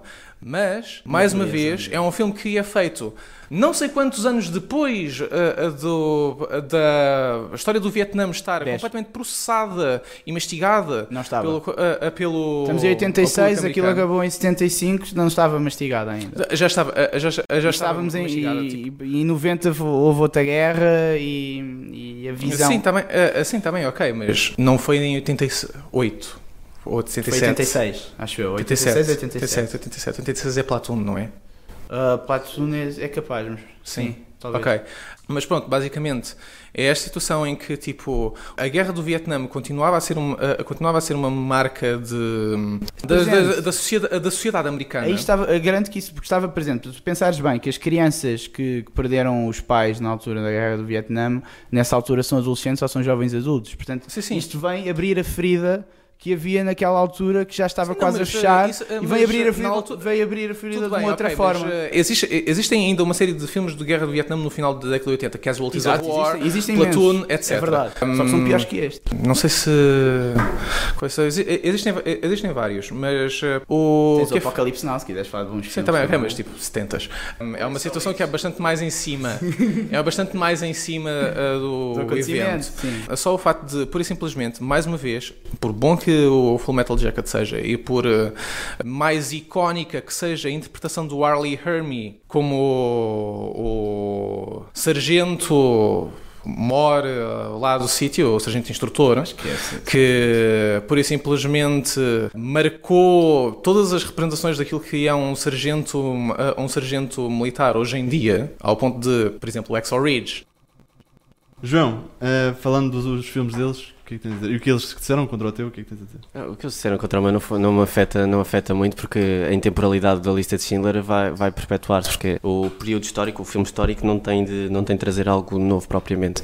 O filme histórico Sim, tem de representar, sim, sim, tem de representar um período, tem de representar um, um ato, uma, uma época. E, e nesse aspecto o, o retrato, o retrato é que é o pretendido aqui na história, por isso é que uma história que afetou milhões e continua a afetar milhões eh, com as dissidências do que o partido nazi teve para movimentos nacionalistas, que ainda hoje afeta, a perseguição aos judeus, que ainda hoje se faz sentir ou não, eh, continua a, a perpetuar-se nos dias de hoje e as gerações que vêm de famílias que sofreram com o Holocausto ainda hoje eh, E o que é que tens a dizer dos filmes deles? Uh, os filmes deles, a Batalha de Alger, a importância histórica é, é demasiado concentrada. Ele, ele falou ali da, da importância que, que teve para depois para a criação de outros movimentos a partir dali, certo? Não para a criação, mas Sim. para a, a- mas para a maneira como eles se movimentavam. E quer dizer, não me parece que seja um tema bastante concentrado, tendo em conta que o terrorismo é hoje em dia a thing a nível mundial. Sim, mas o, o filme em si é, era a ocupação francesa da Argélia e a libertação Sim, da ocupação francesa. exato. Portanto, em termos de representação é muito É, mais, é, é aquele. muito É mais aqueles, limitada. Mas uh, todos os nossos filmes fa- falam de coisas que são extremamente específicas. Um Não, é, não, não. um é- Segunda Guerra Mundial a é lista coisa de Schindler menos não é específica, afeta não. toda a Isso gente. Dou de barato. É menos específico que está aqui. Guerra Não vou, Mundial. eh, não, vou, eh, não vou estar a dizer que é muito específico. Quer dizer, fala de uma situação que é um bocadinho mais pequena do que, eh, eh, do que, mais holoca- eh, do que o Holocausto. É um ou, mais, ou mais concentrada ali em Sim. Mas, Quantos mas, milhões mais Quantos milhões, quantos milhões é que tem a Argélia? Mas, mas, mas, em contrapartida, é um filme que, ao contrário dos. hum, Perdi o meu, Dos a outros, minha linha de não, raciocínio. tu podes atacar, agora ataca os nossos. Ah, Desculpa, desculpa, peraí. Po- Posso ir combatendo o Full Metal Jacket entretanto? Podes com- ir Pronto. combatendo o Full Metal Jacket. Sim, sim. o, o retrato histórico aqui no, no, na lista de Schindler parece-me obviamente mais importante e mais icónico e mais intemporal Por do ser a que... Segunda Guerra Mundial, não é? por, ser, por ser também cinema de autor, percebes? O- aí Não aí é? o Full Metal Jacket é... Ah, o meu é cinema de autor. Sim, obviamente. O teu- A minha história é intemporal, é um filme biográfico que, retrata um período, pega-se numa história de um ato humano. Filme aí- biográfico, lá está. Sim. Obrigado por me ajudares a defender o meu eu filme. não estou a ajudar a defender o teu, É uma o teu biopic. filme. Ok, não a basicamente a- o que- Que faz um Deus, o, assim, Continua, um Deus. continua a afetar eh, milhões de pessoas e é um retrato Não, mas isso representativo não a daquilo. com o filme. Basicamente, Isso o que eu tô- é, a história, é a história fora do filme. Não, a história, é que é está fe- no filme. A história está no, é representada no filme. É Exatamente. uma representação, ah, sendo que o que está no centro não é a história, mas sim a biopic. É a Que podes personagem. escolher a maneira como queres contar uma história, E a forma como e o, o- pegar num ato Exatamente. singular ou num ato E o coletivo. Spielberg escolheu concentrar a história toda numa pessoa Para para, que progressivamente passasse de pá, ele é mau, para ele é muito bom, ele é a melhor pessoa do mundo, pronto, está feito o filme. Acho que eh, o Full Metal Jacket não é um retrato que permaneça no aspecto em que é mais um filme de guerra que se perde por ali, Não é mais não um é filme. um filme histórico que permanece enquanto tal, enquanto representatividade de um período histórico. É visto como um filme de guerra, um filme do autor sobre uma guerra em é um específico. dos dois melhores filmes sobre a guerra do Vietnã. Dou-te essa de barato, não, não me meto nesse campo, percebes? Eh, E- é um dos dois. Já agora, dos- o outro é o Exo Rich, só para esclarecermos. Não. Ah, ok, pronto. Não, não é, Ok, não é. ok, É, ok, O Apocalipse Now, na minha modesta opinião, Sim, é- sim, sim. Há, há Só- várias, há várias. Só- sim, há vários. e, aliás, o problema destas guerras que existem, eh, em termos, O em problema termos de cinema, em termos de cinema é que o Sim. cinema explora, explora onde dói, não é? Explora Exato. a dor. Porque isso vende. Há um, há um tema em comum com vocês que é a parte da guerra. Eh, Ambos represen- representam parte da guerra. Sim. A, a mim, eu represento uma história. Eu represento uma Exatamente. história que se transportou e que se diferencia por si só nesse aspecto. É uma história humana, eh, num período que Demasiado direitinha. A, a forma como é contada. Repara, podia ser, podia ser um documentário. Vocês falaram há bocado de o teu estava Não, numa videoteca, o não. teu estava numa videoteca, o outro estava no- a passar no Hollywood. Este filme pode passar Não, nos dois teu- lugares, não, não, não. que é completamente. Ahm, Está a passar aqui a senhora a, a Não era miúda mal. descascada da Ronda. Exato, temos aqui uma senhora de biquíni com. Vou chamar a polícia, entretanto. ah, isto porque nós estamos numa biblioteca e já há muita pessoa lá fora que basou. Ahm, Sandro, diz-nos o que é que tu tens a dizer sobre isto. Ok, eh, tenho três opiniões bem distintas sobre os três filmes. O meu favorito é o Full Metal Jacket, talvez o melhor filme destes três, na minha opinião. Battle of Algier. Mas Eu não- eh, outra vez, não era isso que estava a discutir, eu, se calhar me Sim, explica bem há bocado. Estás, o melhor filme baseado em fatos históricos, o melhor Exatamente, filme. exatamente, exatamente. É essa, é essa a situação Sim, é aqui. essa a discussão. Battle of Algier, acho que se falou muito pouco, devia-se ter falado mais. Pareceu mais um Full Metal Jacket contra a lista de Schindler, só. Sim, fala, acho que deverias ter puxado mais pelo teu, porque a uma altura estavas a puxar também pela lista de Schindler. Pois, eu acho que isso. E houve aqui. problema. Pronto. A lista de Schindler, acho que é o melhor, o melhor filme neste contexto, a nível de filme histórico. Tem a favor a Segunda Guerra Mundial. Claro, que foi aquele evento que é fácil. É fácil. a apelar ao coração de milhões e milhões de pessoas. Não, é. Não, eu concordo, eu A- concordo Acho que é mais fácil pegar num evento como foi a Segunda Guerra Mundial, um evento, parece que estou a falar do, do concerto ou uma coisa assim, não é? Não é, não é. Foi uma tragédia e é, é fácil de transpor para cinema e torná-lo Mais fácil de vender, Bom, talvez. mais fácil de vender, exatamente. Eh, mas quando se pensa no filme da Segunda Guerra Mundial, pensa-se provavelmente na lista de Schindler. Sim, e acho que tornou-se emblemático de. Também, também, também a vida é bela, mas tornou-se muito emblemático aquilo que é a Segunda Guerra Mundial a nível de cinema. Epá, eu também estava mais virado para a lista de Schindler tu, na Batalha da Argel. Parecia que estavas a defender mais a, a lista de Schindler. Eu percebi os teus argumentos. Depois também teve esse problema que foi repetiste muito o, o mesmo argumento. Foi impactante a nível cultural. Isso é verdade, mas t- repetiste sempre a mesma. Basicamente pediram qual que era o mais importante. Claro, claro. Tens que. Eh, Pediram-me eh, pediram o mais importante e sem dúvida aquele que tem mais, releva- eh, que tem mais relevância até para os dias de hoje é o Batalha de Alger. Não é Foi aí nesse, exatamente nesse ponto que eu acho que eles conseguiram te mandar abaixo um bocado. Eh, o quê? Como assim? Como assim? porque a mensagem dos filmes deles, as mensagens dos filmes deles são mais fortes, são mais, Não. mundi- mais mundiais. Foi isto que eu tirei. Não, uh, uh, not a really, not really. Uh, pronto, mas já acabou a discussão, portanto a gente também não vai continuar. a Basicamente coisa. fizemos uma contabilização de pessoas que Ahm, morreram e eu ganhei. Eu vou dar. Exato, é essa, é essa a eu vou, situação. dar, eu vou dar o ponto à lista de Schindler e ficamos com o Nuno e com o João para a terceira ronda, que é uma ronda de respostas rápidas. Ah, e vou pedir que é que começou há bocado. Agora no último foi, foi Pronto, então vou pedir ao João para escolher um número de 1 a 10. de 1 a 10, Sim. 11. Desculpa, 7. 7. Fiz mal. Epá, já estou arrependido. É uma, é uma pergunta estúpida, mas vocês vão ter que argumentar.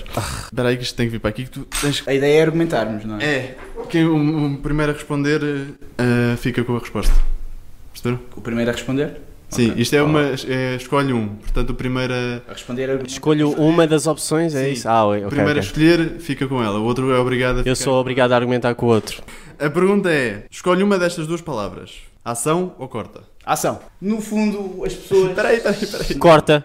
Ah, ok. Primeiro escolhe-se. Ah, e. Já estava Começas tu, João, porque foste tu que escolheste coisa. Começas tu. Começo eu. Sim. a, a- a argumentar o corta. Argumentar porque é que corta é melhor que ação. Porque é que corta é melhor que ação? Parece-me óbvio.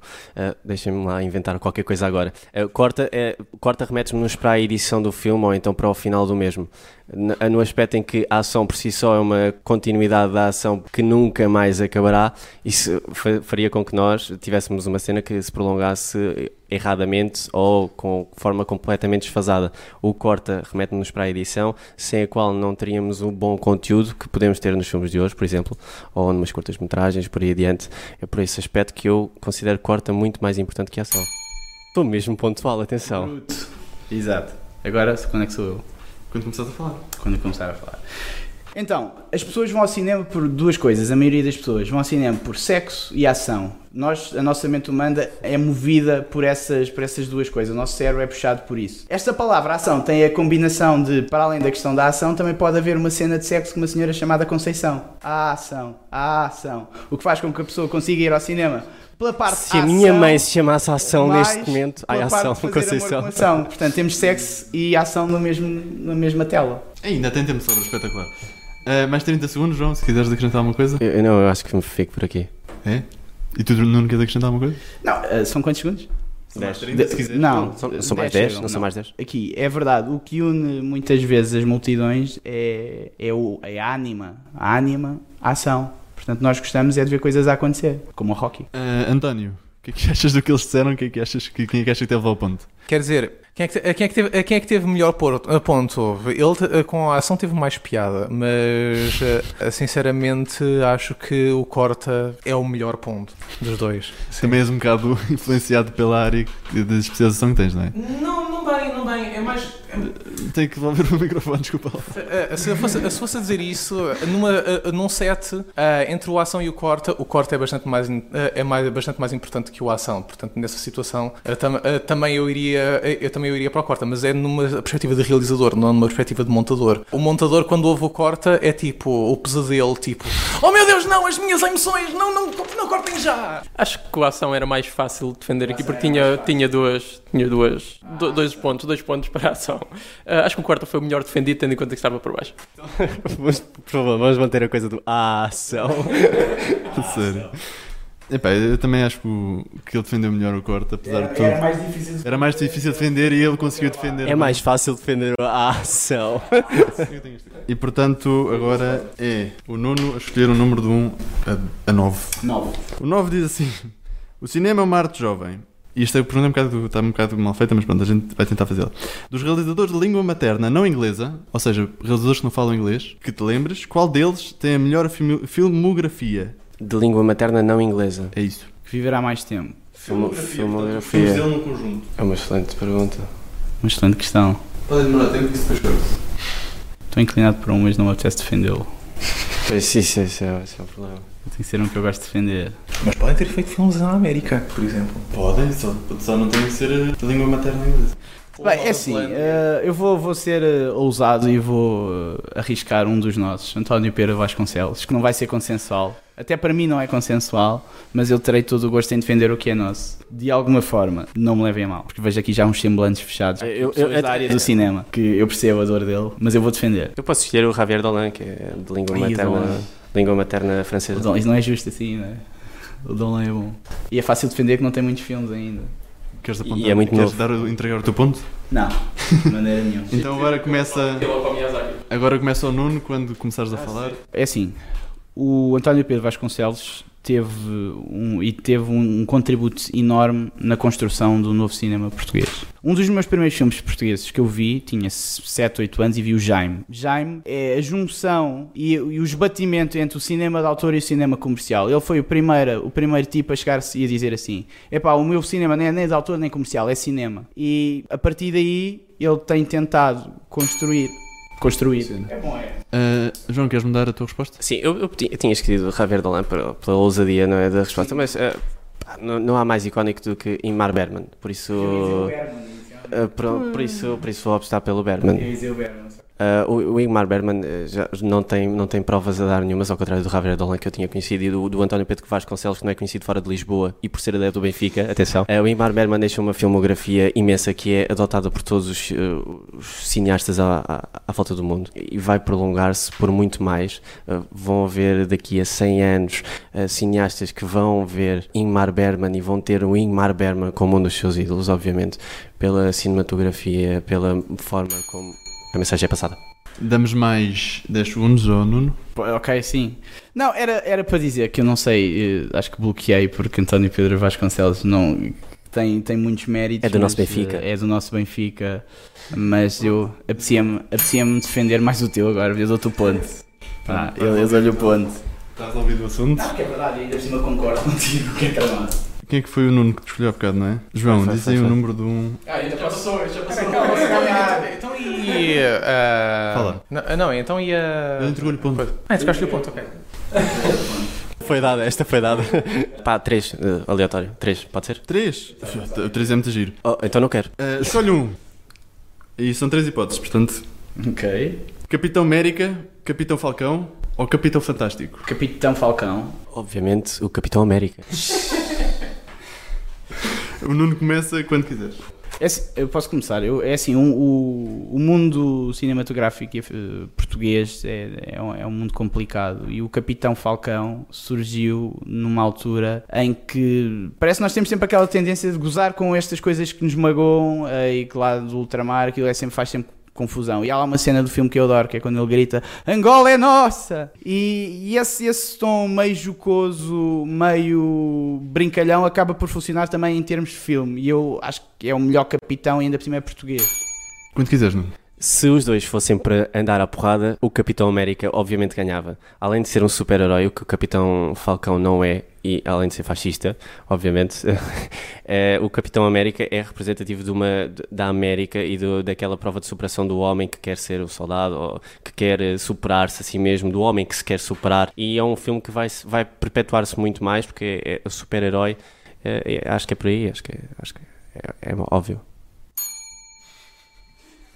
Ah, mais 10 segundos para cada um. Sim. O Capitão, o Capitão América é um produto americanizado, daquela a América é que é, o resto não presta. E o Capitão Falcão, para além de ganhar a com a retórica ao Capitão América, tem a capacidade de brincar, ok, de pôr um tom leve num assunto sério e não dizer que os portugueses são bons e os outros são maus. Todo- to- todos, os fil- todos os filmes de super-herói têm esse condão leve, não é?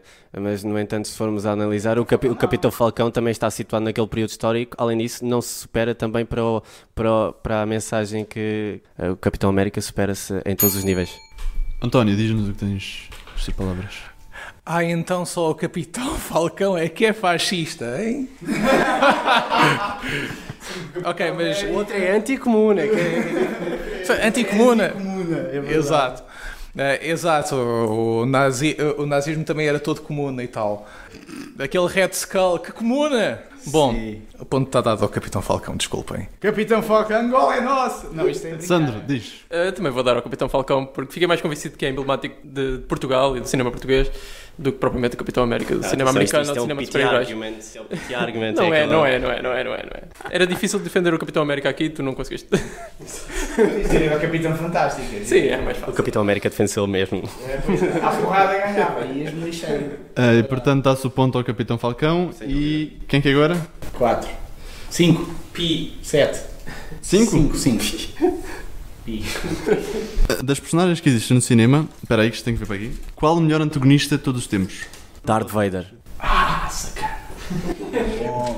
É bom. Isto é um momento que os nossos ouvintes devem adorar, porque por e simplesmente Ah, pois não, não foi perceptível. Uh, não é perceptível que. Eu tenho um caderno com, com o Darth Vader aqui neste preciso momento. Estás a ver o que é que eu digo sobre uh, o Mad Max não a ser mais perceptível que o Rocky ou o Annie Hall? Ficou com essa. Podes pensar, não tens tempo. Sem stress. Porque não quero cometer no erro de dizer António Pedro Vasconcelos outra vez. Também podia dizer. Capitão Falcão, Capitão Falcão, já vais com o balanço. Não, mas a sério, tipo, Leone, Kurosawa, Satoshi Kon, Miyazaki, uh, Polanski, tipo, meu Deus. É bocado, é um bocado. É um bocado. Podem cortar Foi uma escolha kamikaze, foi uma escolha kamikaze. Eu hoje estou bastante tuga, não sei porque estou patriota. Estou tão patriota. Não, Isto eu- dá, já agora, isto está 3-2, está a ganhar o João. Isso é- E é preciso dizer que Ainda faltam dois pontos. a, a escolha entre António Pedro Vasconcelos e Xavier Dolan, pá, é tipo, é... Não era Javier É Dolan, o campo era, meio... era é- sim, Bem, ok, não, mas tipo, antes Era- de coisa... pois. Até Javier Dolan ganhava aí. Até- não, mas tipo, Mas pensa, entre, pensa, entre Xavier, entre Xavier Dolan e António Pedro Vasconcelos, pá, é mais ou menos tipo o campo maiorense contra o alpalhoense. Tipo, Joker. What? Ah, é assim, ah, a força da, da personagem ah, tem muito que ver com o ator que o interpreta. Portanto, eu vou aqui especificar o Joker do Heath Ledger, apesar de ter gostado do Jack Nicholson. O do Heath Ledger tem, tem uma força ao ponto de, de ter consumido o, ator, que, que acabou por, por morrer também no seguimento das complicações que o envolvimento desta personagem foi para lá da questão de super-herói. Portanto, ele, mais do que o antagonista, era, saía desse espectro de super-herói, de anti-herói, de, de antagonista. Era uma personagem por si só, com os seus demónios. Bem, eu escolhi o Darth Vader porque, além de não ser necessário um ator, não é o ator que está por trás que o significa, é a personagem valer por si só. E é essa personagem, o Darth Vader, Luke, I'm your father, que se vai prolongar na história do cinema, ao contrário do Joker, ainda por cima, eh, especificando o ator Heath Ledger. N- não necessita de um ator por si, para, prevalecer por si mesmo, é a personagem vale por si. Além disso, o Star Wars é a maior franchise da história do cinema. Eu tenho que dizer que é incrível como é que consegues acabar sempre dos 30 segundos. Ahm, eu vou dar mais 30 segundos a cada um porque acho que, é- que vale a pena esta coisa. Portanto, mais 30 segundos. Eu, eu continuo a dizer que a importância do autor, do, do ator para representar uh, est- estas personagens icónicas. O Darth Vader, uh, até chegar a Darth Vader, eu dou- dou- dou-lhe barato enquanto antagonista. A partir do momento em que é Darth Vader, deixa de ter substância, porque é o Darth Vader. É uma personagem do mais unidimensional que tu possas ter. Enquanto que este Joker é completamente multidimensional em todos os, tem características humanas, tem características de, de vilão, tem é toda uma construção tão que agarra o filme e às tantas o filme devia se chamar Joker e não Dark Knight. Eu também acho que devia chamar-se Joker e não Dark Knight, atenção. Quando quiseres. Uh, é a prevalência da, da personagem sobre o ator que a interpreta, é isso que vai fazer com que o Darth Vader um, permaneça na história do cinema e não o Joker. uh, que não- o Darth Vader é uma personagem multidimensional também, atenção, a criação da personagem em si é das mais icónicas da história do cinema, até, o processo até chegar a Darth Vader uh, e, e não, e, não, e não, como referiste, unidimensional, atenção. Ah, vou dar mais 10 segundos só para últimas ideias. Ah, ok, não, reforçando aqui que eu acho que o Joker, e este Joker em específico, vai ficar, já ficou para a história e vai continuar a prevalecer ao longo do tempo. E as pessoas se, não se vão lembrar do Dark Knight, mas sim do Joker. Enquanto isso, todas as pessoas se lembram do Darth Vader em si mesmo, não por um personagem, não por um ator em concreto que eu tenha interpretado, mas pela personagem que é, pela, pela máscara, pelo fato, por todo o processo de que é, que o, fe- que o faz e também faz ser esse o maior antagonista da história do cinema. Ah, António. Primeira imagem que me veio tipo, desta pergunta, antes do Darth Vader foi mesmo o Joker. Mas o Joker foi tão mal defendido. Achas que sim? Foi mesmo mal defendido. Eu não, Até- eu não Sim, achei, eu acho sim, que ele acho- teve bem quando disse que, Sim, tipo, que era mais do que uma personagem. Era... Sim, era mais que uma personagem. Eh, eh, Era, eh, era humano e tal, e não sei quantos mais, mas tipo, pá, argumentos como, por exemplo, tipo, ah, o Heath Ledger morreu e consumiu-se por causa do Joker. Não é verdade. Sim, sim. Foi um erro de nos. Isso é- isso é eh, nos-. Exato. Um Quer erro dizer, na medicação. Indicação. Não, é, que- é, não, é, quer dizer, tipo, enfim, ah, o Joker ah, vai, ser, vai ser lembrado e não o Dark Knight. Desculpa, o Dark Knight é dos grandes filmes de, ah, de, de- um dos grandes thrillers do novo milénio. Portanto, tipo, o vilão é o vilão é completamente icónico, mas não é a única coisa que é icónica em relação ao filme. Eu disse que era a única coisa. Sim, Sim, eu ok, tudo isso. bem, tudo bem, tudo bem. Eu sei que, é- é- eu sei que ele não disse isso, mas, é, mas ele disse que. Eu acho que sim. eu- o filme, Tipo- eh, não estou a dizer que é a única coisa, mas o, o, filme vai, ganha, ganha muito por causa do Joker e destaca-se mais o Joker do que o, o, o- Sim. o Batman, neste caso. Sim. Anyways, é uma daquelas coisas que é muito difícil de defender como Pois é, pois é. Ah, Sandro, diz-nos. Eu, a nível de personagens, prefiro o Joker, acho que é uma personagem mais completa, como foi, como foi aqui defendido. É uma personagem humana, uma personagem com conteúdo, com mais para oferecer do que ser uma personagem de vilão, com estilo, que é um pouco é o Darth Vader. A nível de qual é o mais icónico, é o Darth Vader. A, a prova disso é que o Darth Vader podia E, ser também, e outra coisa que, que o João também disse que foi que é mais importante para o cinema também. Acho É que sim, verdade. acho que tornou-se uma figura de vilão, o vilão, vilão de Darth Vader. O- Sim, e aquilo cria todo um, um franchise em volta daquilo. Sim, o Joker, eh, se formos ver um, um caso recente do Joker, do Suicide Squad, perdeu-se, perdeu-se, perdeu-se. É a prova de que o mesmo vilão, interpretado por. Lá está. Não, não é só por causa dos cortes. O, Jo- o Joker do, do, do, do Suicide Squad podia estar no Circo Shen que ninguém o levava a sério. Nem no circo É, é muito diferente, porque é a mesma personagem a ser mal interpretada. E o Darth Vader possivelmente não, não sucederia isto porque é a figura do Darth Vader. ponto. eu vou dar o ponto ao João e supostamente acabou o jogo, mas eu queria fazer mais uma. Vais fazer todas ou não? Sim, vou fazer mais Ah, uma. Vou fazer... mamada 4-2, é rapaz? É, e o jogo já acabou, portanto, quer ele ganhe, quer não ganhe, mas pode ficar 4-3 ou mas é- 5-2. Para mim? Ah, Acho que sim, isto é giro. só para fazer mais. Só, porque há aqui outras perguntas engraçadas e eu gostava de pelo menos fazer mais uma. Ahm, Eu até acho 5. quem quer escolher agora? acho, que- acho, que, sou- acho que sou eu, não sou? Acho que sou. yeah. Ah, qua- quais números é que faltam? Desculpa, recordo-me. Um, Pode dois, ser seis. três, quatro, Seis. Aposto cinco, seis? Seis. Seis, Faltam pode ser. seis. Seis. O 6? Seis. O 6 é giro. Seja giro. O 6 é giro. Ah, muitos especialistas dizem que o cinema é uma junção de várias artes. Música, que representa o som, artes cênicas, teatro, dança e coreografia, que representam o movimento, eh, pintura, que representa a cor, escultura, que representa o volume, arquitetura, que representa espaço e literatura, que representa a palavra. Destas sete artes, qual é que mais influenciou o cinema? E eu vou repetir, é música, artes cênicas, pintura, escultura, arquitetura e literatura. O que é que mais influenciou o cinema? Qual destas sete artes mais influenciou o cinema? Literatura. Eu já estava a defender a literatura antes de ter dito literatura, boy. Então, Precisavas de dizer primeiro.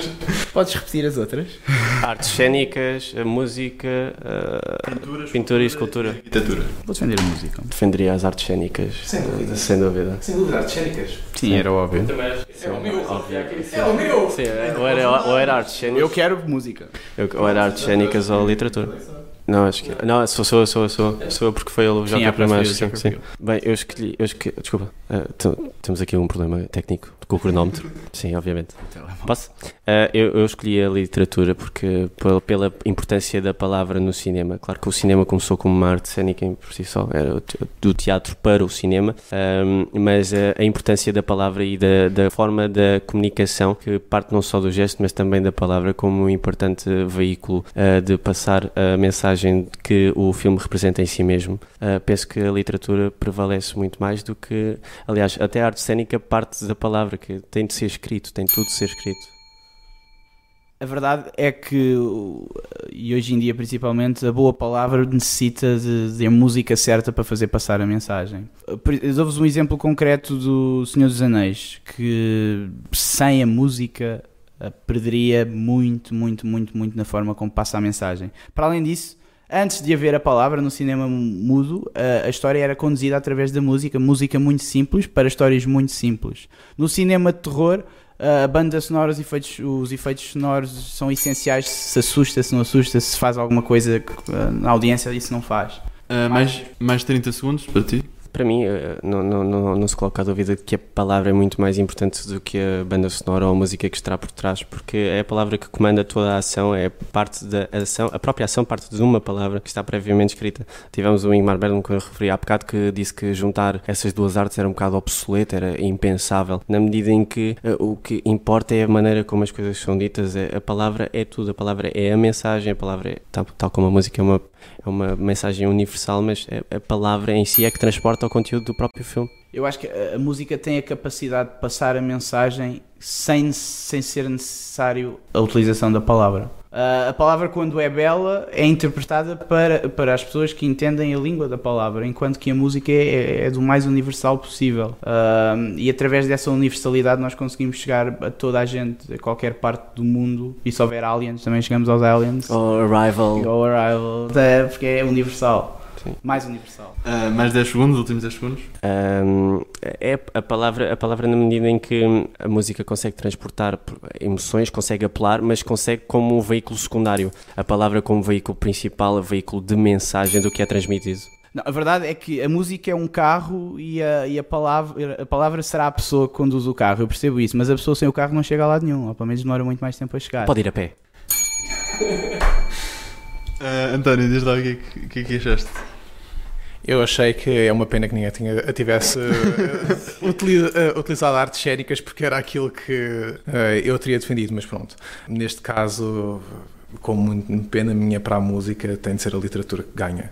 Mas porquê? Já agora, se ficar melhor. Porque em relação a, a- Em relação ao que eles disseram. É, é, porque em relação a, a- àquilo que eles disseram, muitos bons filmes já foram feitos sem qualquer ponta de música. Point in case, No Country for Old Men. Nenhum bom filme foi feito sem um bom argumento. Hum, então faz do Mad Max.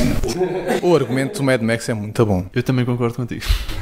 Não é, é, é, não, é um, ar- é, não é um argumento convencional no sentido em que não é um, não é um argumento é, não é um argumento convencional porque é um argumento que foi Sim, é todo que- desenhado no- em storyboard, mas é um excelente argumento. Mas pronto. Sandro, diz. Eu, por acaso, fiquei mais convencido com a música aqui. Ah, acho que a música é mais importante, é mais essencial para o filme acontecer do que a palavra, porque já houve filmes. Mas é baseado no filmes- que eles disseram, não te É baseado no que eles disseram, exatamente. Fiquei convencido com, com os argumentos da música, porque houve muito, houve muitas décadas de cinema em que não havia, não havia palavra, pelo menos havia escrita, havia narrativa escrita em muitos filmes, mas não havia palavra falada. Pronto, eram filmes conduzidos pela música. e Acontece muito menos frequentemente hoje em dia. Os filmes hoje são muito mais falados do que, do que musicais, digamos, ou conduzidos pela música. Não, ainda bem, são estilos diferentes. Mas acho que fiquei pelos argumentos, simplesmente pelos argumentos, fiquei mais convencido pela música e acho que, hum, que a literatura devia ter sido apanhada de outra forma. Em todo o caso, artes cénicas, sim, para mim também seria a escolha mais óbvia aqui, aquela mais fácil de defender. Então o ponto é para as artes cénicas, mas Sim, destes dois. mas o ponto seria para a música. Epá, Foi o sinceramente. É, para mim seria música. Não, não Eu dá, acho que aqui quem ganha é a mesa. não dá para escolher entre. Na minha opinião, acho que é complicado escolher entre a literatura e música, mas acho, também tens razão, Sandro, que dos, dos argumentos que foram dados, a música acho que foi mais bem defendida e, portanto, fica 4-3 e acabamos assim. E ficamos felizes. Ficamos todos felizes. É, é aquele 2-1, é aquele 2-1, gol fora. É 2-1 para o Benfica, Eh, gol e queria fora. agora fazer uma ronda se quiserem acrescentar alguma coisa, queiram promover, alguma coisa queiram dizer, acrescentar, não sei. Não, eu queria rapidamente dizer uma coisa que é importante e é relevante para o que estamos aqui a falar hoje, que é cinespoon.net ou no Facebook Dark Side of the Spoon. Estamos sempre à procura de malta para querer colaborar connosco, que é um site de cinema. E, tirando isso, gostei muito de estar aqui hoje, portanto podem me convidar sempre que quiserem, acho que, mas isto, isto é giro. Discutir, Para a próxima faço eu e ele de júri e tu fazes. discutir aqui de forma descomplexada e sem preconceitos e hum, é giro, é bom falar com, com malta que, que gosta também e que faz isto por, por diversão.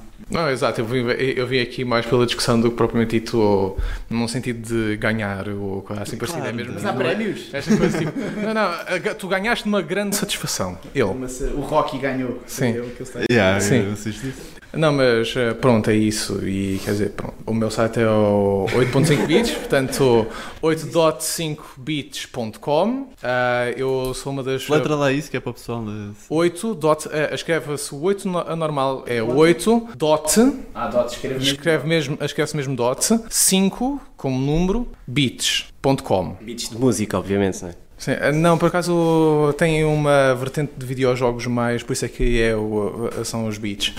A Batalha de Argel. Não, não, não falam da Batalha de Argel. Ah, Mas falam do Trainspotting 2, por exemplo. Ah, boa, boa, vou lá ver. Sim. João, força, diz o que é que tens a dizer. Podem, podem visitar a comunidade de Cultura e Arte, obviamente. Um, vi ontem o John Wick e, pá, e, e faço o apelo que toda a gente vá ver o John Wick, porque o John Wick é brutal, é awesome. Mas está a E falar eu? Do primeiro ou do segundo? estou a falar de ambos. O meu statement aqui é que o John Wick é o melhor filme de ação deste milénio. Não, não é. Podemos argumentar. Ah, há um filme dos anos 90 que é muito parecido com o John Wick, que é o Payback. Que é devem-lhe dinheiro e o gajo anda atrás de toda a gente para dar. Sim, mas, mas não, lhe matam, não lhe matam o cão, Não, nem mas- o carrão. Não, mas a, a mulher dá-lhe um tiro nas costas. Eu compreendo que uma pessoa goste uh, do John Wick neste sentido de synthwave, de ah, não sei quantos mais, ah, os anos 80 que, é, é que eram e não sei quantos Com mais. estilo, o senhor. Ah, tem, tem, a- a- tem bué estilo, tem bué estilo, muito estilo. mas tipo, pá, nem, Aliás, é aquele escapismo estético. O Sim, filme sim, é próprio. sim, obviamente, mas, ah, ah, não, mas tipo, eu nunca poria o John Wick à frente de, à, à frente de uma série de outros filmes de ação que eu acho que, eu, que eu acho que, ah, ah, que foram feitos este, este, este milénio que são perfeitamente superiores, tipo. Marretas, não é?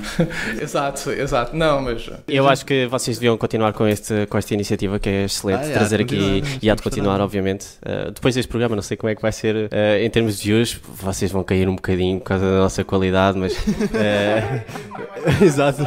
Vamos fazer eu acabei, eu acabei de defender o Suicide Squad. eu verdade, tenho a sensação é que tipo, eu vou receber tanto hate mail. Eu acho que nós devíamos defender este programa com há aqui alguém que defende o Suicide Squad e talvez funcione como e talvez Ninguém funcione como os críticos do público, talvez funcione como os críticos do público, que é tão hate, tão hate a uma coisa que depois uh, dá para defender.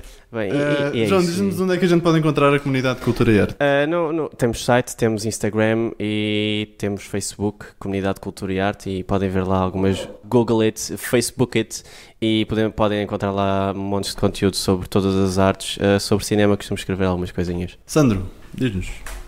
Então, em primeiro lugar, acho que foi uma conversa interessante e agradável sempre falar sobre cinema, porque é uma, uma arte bem rica, onde há opiniões divergentes. Há pessoas que gostam de Suicide Squad, há pessoas que gostam do Exo Ridge. Há, há tudo, há tudo. Não podemos encontrar tudo neste mundo e é uma coisa. Não, e é positivo, é positivo sempre. Ah, onde é que me podem encontrar? Em casa. Em casa. Não vou fazer essa, não vou fazer essa piada, não vou fazer essa piada. Podem, se quiserem as horas de atendimento ou assim também. E me podem encontrar lá. Sim, exatamente, e ela vai redirecionar, certamente. Uh, escrevo para o Artefactos, podem visitar, podem ver no Facebook, temos o site também. Artefactos.com, se não estou em erro, pode ser .net também, agora é uma dúvida. Googlem. Procurem os dois, vai ser intuitivo qual é que é aquele que eu estou a falar. E não tenho muito mais a acrescentar. Ahm, este aqui não, não dá. obrigado, obrigado por, por estarem connosco este tempo todo e espero que voltem para futuras pugnas e pronto, sejam felizes Sejam felizes e vejam cinema. Ação. e vejam cinema.